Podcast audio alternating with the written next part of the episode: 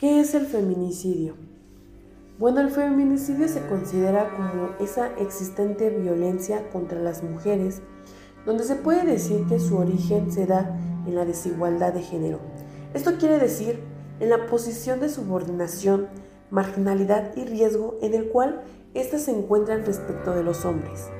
La muerte hacia las mujeres se puede dar por diferentes razones de género, tipificada en nuestro sistema penal como feminicidio, es una forma extrema de violencia contra la mujer y una de las manifestaciones más graves de la discriminación hacia ella. Pero sobre todo, es increíble ver cómo existe tanto odio en esos hombres que son capaces de asesinar, para no entrar en detalles, pero algo muy, muy, muy, muy que me ha quedado a mí en lo personal, algo muy llegador, es cómo las pueden descuartizar, ¿no? Es increíble que día con día se sepa de que ya asesinaron a una mujer, de que golpean a las mujeres, de que no les brindan cierto respeto a las mujeres. Eso se ha ido acabando. Nosotros, las mujeres, somos igual que los hombres. Sí, hay cosas que no podemos realizar, que los hombres sí, pero no, eso no nos hace diferentes. Todos somos iguales. Nosotros tenemos el mismo valor y respeto que ellos.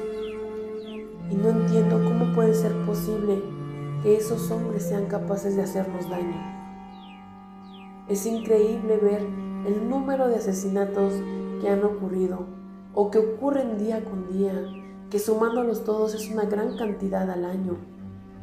Sí, hay asesinatos que han quedado en el olvido, hay asesinatos que no se han hecho justicia.